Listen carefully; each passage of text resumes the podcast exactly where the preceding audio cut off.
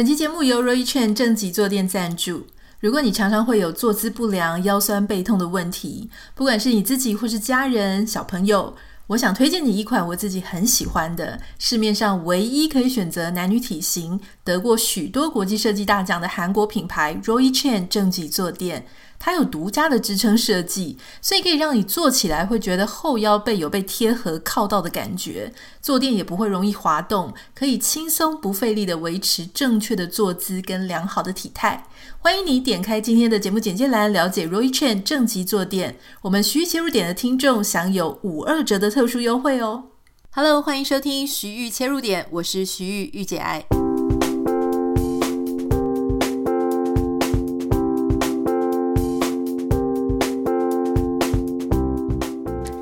欢迎收听今天的节目。哇，这两天有更多的人中弹哈，就是这个性骚扰 Me Too 的事件。特别让我惊讶的是许杰辉了哈，因为其实我们在看什么，不管是戏剧啊，或是舞台剧，你就会觉得说，哎，他确实真的是表演上非常的专业。那一直以来感觉形象好像都蛮好的哈，所以当他这个事情爆出来，而且哦接连好几个。那我就觉得说哇，好令人吃惊这样子，所以啊、呃，很多人就开始讲啊，就说哎呀，最脏的就是什么政治圈跟娱乐圈。嗯，我不知道政治圈跟娱乐圈是不是最脏的，但事实上我之前也有跟大家分享过嘛，就是我在这个我的短时间几年内在啊、谈话节目啊，或者说在上很多节目。我确实也有遇到一些呃很知名的人，好，男性公众人物非常知名，然后他们也是会讲一些奇奇怪怪的话。例如有一位我曾经在媒体上提过了哈，就说有一个大牌的主持人，他就在嗯一个场合非常公开的场合，很多人的场合，然后私下跑过来就跟我讲说：“哎，我那个很大，要不要试一下？”这样子，然后我就跟他讲说：“哎呀，什么哥你喝醉了？”然后他就说：“真的是真的，你要不要试试看？”这样，所以我那一天呢，我就觉得非常不舒服。我要离开现场的时候，然后他还跑过来，然后我就说：“你赶快回去，赶快回去，他们会在找你。”哈，我就吓得要死啊，赶快就是要溜，就是我要离开那个会场。另外呢，还有一个也蛮知名的公众人物，我就不讲他的专场，因为我讲，我觉得我一讲他的专场，大家就知道了哈。他那时候，因为大家上节目都会互相加 Line 啊，或者是加 WeChat，不止一个。我几乎会跟所有的来宾啊，他们跟我说要加，我就加。因为大家在这个行业里面，就会觉得说啊，互相帮忙、互相认识，没有什么不好。那加了他的这个 WeChat 之后呢，他就很奇怪，我们根本没有聊几句，他就传一张他在浴室里面，然后手还放在莲蓬头上的。就是半裸的上身，然后手拿着莲蓬头，做事要洗澡的感觉，好像在耍帅的样子。但因为他的呃平常的形象就是有一点邪心，所以我真心搞不懂，说他到底是传错人了呢，还是他想要搞笑？可是感觉又那种好像很像在搞笑的沐浴照，可是脸又有一种很很愉悦的那种。反正我是觉得很恶心啊，看起来就完全不舒服的那个表情，我就非常惊讶，然后我就没有回啊，因为像这种通常不礼貌的讯息、愉悦分际的讯息，我是不会回的。以前我年纪小一点的时候，我可能会觉得说，呃，要问他说是不是传错人了啊，或者是说啊，这个是什么？也许还甚至打个问号。可是年纪大一点，我就会发现说，呃，你知道这个世界上的怪人很多很多。有时候其实是测试用的讯息，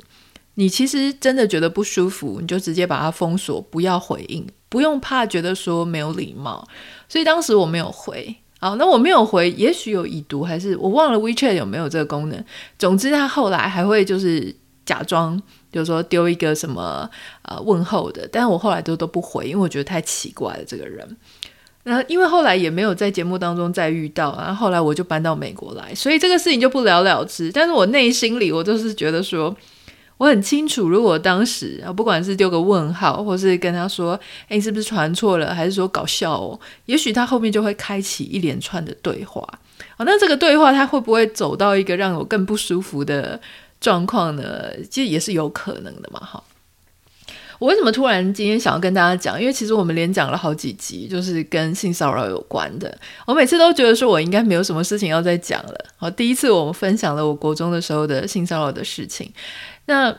这一集我为什么要分享？虽然我突然是因为刚刚有想到一些之前在娱乐圈里面我也遇过类似的事情，但因为我现在遇到这个事情，我比较没有这么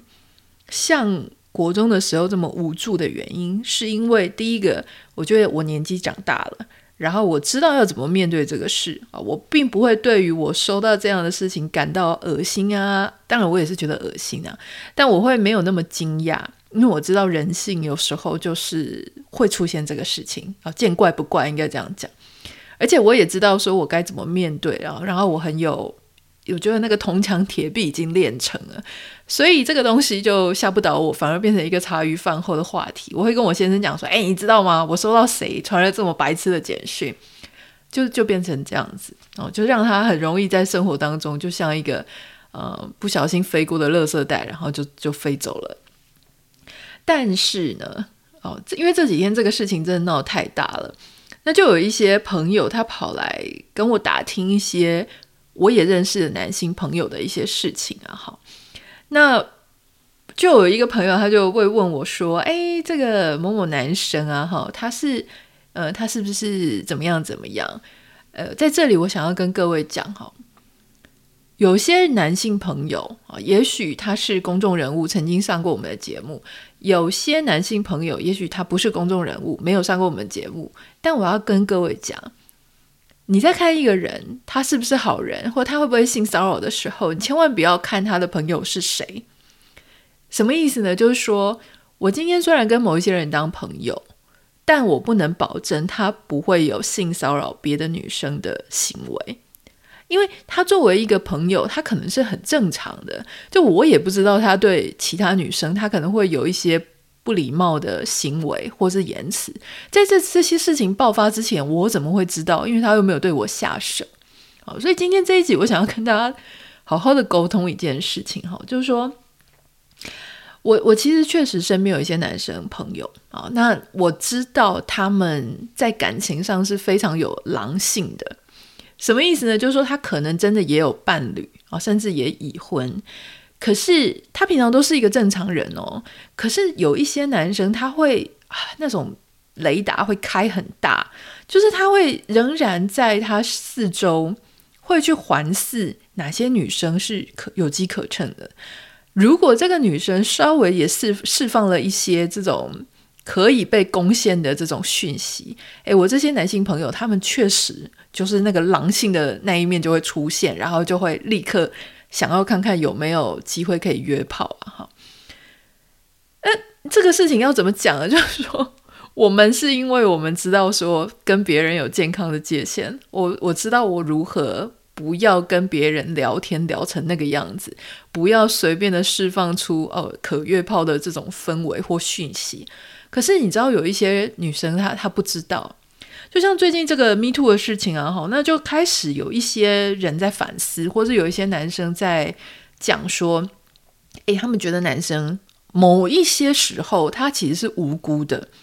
因为你知道，就是说人跟人的互相的社交，如果说彼此抓在一个非常呃这个发乎情止乎礼啊，这个距离拉的蛮大的，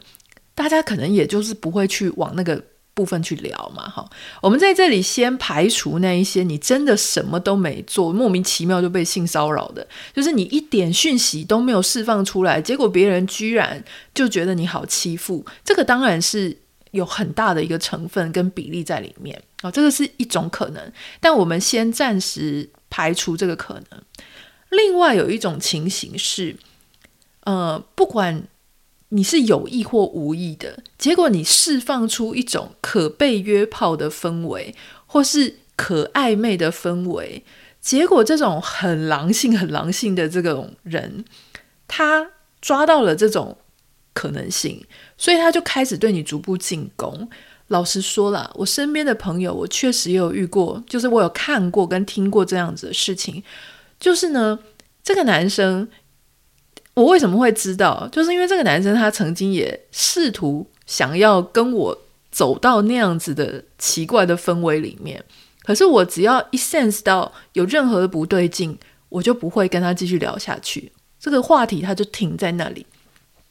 什么东西叫做不对劲哦？我其实没有想过说这件事情可能还需要把它用一集来聊，因为我觉得这个不就是很正常的嘛。第一个，你们发讯息的时间跟通话的时间点，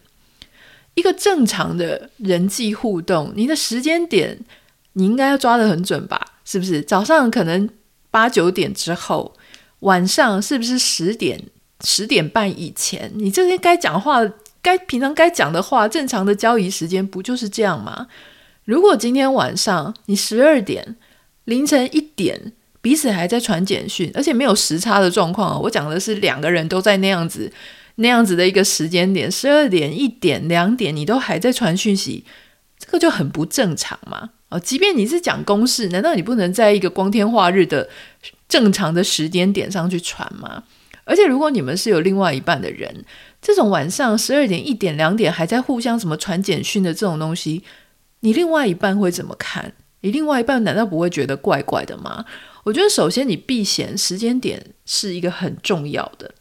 第二个事情是呢，假设你们是因为公事或是一些某一些要谈论一些朋友的事情，所以你们开始了这个讯息。但是有时候，其中一方他可能会试探性的想要把你们的话题导到非常隐私、个人隐私的问题上。这个时候，你如果觉得不适当，你没有想要跟他开创一个私人的呃这个谈话，或者你没有想要让人家走进你私人生活里，你就不应该回答这些，或是你应该四两拨千斤的把它导回到你们原本在谈的事情。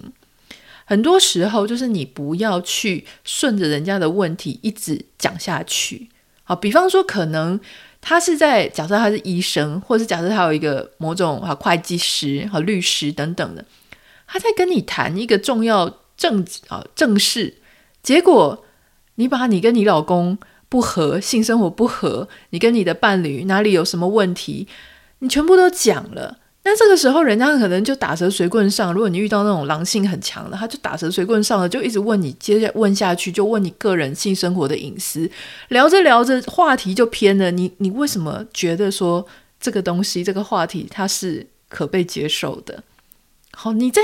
他开始歪到一个其他的方向的时候，你立刻要有警觉，立刻停下来，不要再谈了。还有就是啊，我觉得很多我身边有一些女生哈。或是你现在看现在媒体这些女生，很多很多人他们是太有礼貌了哦，整个从小的这个教育就跟他讲说，人家问你问题你就要回答，人家好意的哦，就是看起来你，有没有发现这一次的这个性骚扰的事件，这些男生他们很会做一个什么，像许杰辉的这个案例，就是他会去包裹成你搞不清楚他到底是不是一个性骚扰。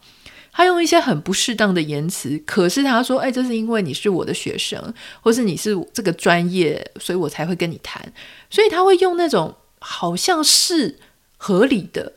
状况，他去包装这件事情。那如果说你发现有一些人，他就是用这样子的方式，好，或者说可能他每天另外有一个性骚扰的案子，哈，有一个政治的名嘴，他就很喜欢给人家发什么早安、晚安、午安。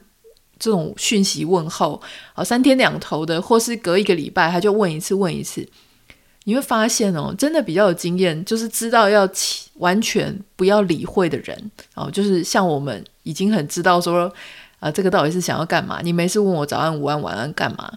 我们就不会回，根本一点都不要回。如果你也跟他回个啊早安，啊回个贴图，或回一个不失礼貌的一个讯息。之后，那个东西就会被拿出来说，其实这个事情不是一个巴掌而已，因为他丢你，你也回；他丢你，你也回，有回就会有更多的讯息。所以，其实在这里要跟大家讲，就是说，如果你觉得不舒服、不必要、没有想要跟他继续有这个对话的话，完全不要回，甚至把他封锁都可以。不要再讲究什么礼貌了，不要再讲究说什么怕对方怎样怎样的，他都不要脸了，你干嘛给他脸呢？你就是不要回哈。还有，我觉得有一件事情就是，不要觉得朋友的朋友就一定没有问题。我刚刚有讲，就是说，你现在要我帮我所有的异性朋友、男性朋友去打包票，说他们从来没有性骚扰过别人吗？我才不会去打这个包票，因为他对我是发乎情止乎礼，很正常，不代表他跟其他女生的事情，我就能够帮他保证他们会不会发生什么事嘛？对不对？因为我又不是他妈，我也不是他的这个蛔虫，我哪在他到底遇到别人是会出现一个什么猪哥样？这个我根本就不知道。好，所以也不能讲说，哎，他是御姐爱的朋友，或者他是谁的朋友，或他的朋友。你你个人在面对不同的人的时候，本来就是你应该要自己拿捏好。任何一个你再信任，甚至是你爸爸妈妈的朋友，哈，这个我们看多少很多这种性侵、性骚扰的，都是父母的朋友啊。那父母如果知道他们会做这些事情，他怎么会跟他当朋友？他就是不知道嘛，哈。所以你知道，有时候人的心他是藏得很深的，就是你就算是跟他是好朋友，多年的交情，你也未必会知道。那在看最近这些新闻呢，我就发现一件事情，就是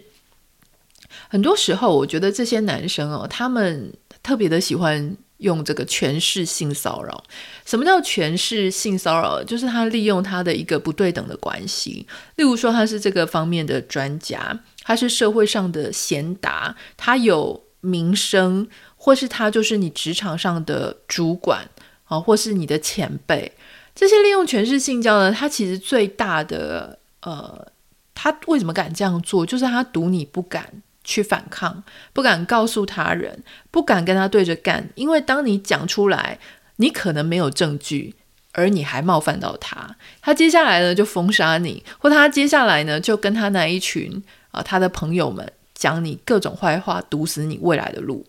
所以这个权势权势性骚扰呢，他就变成说。呃，让这一些受害者他没有办法很放心的去讲这一件事情了哈。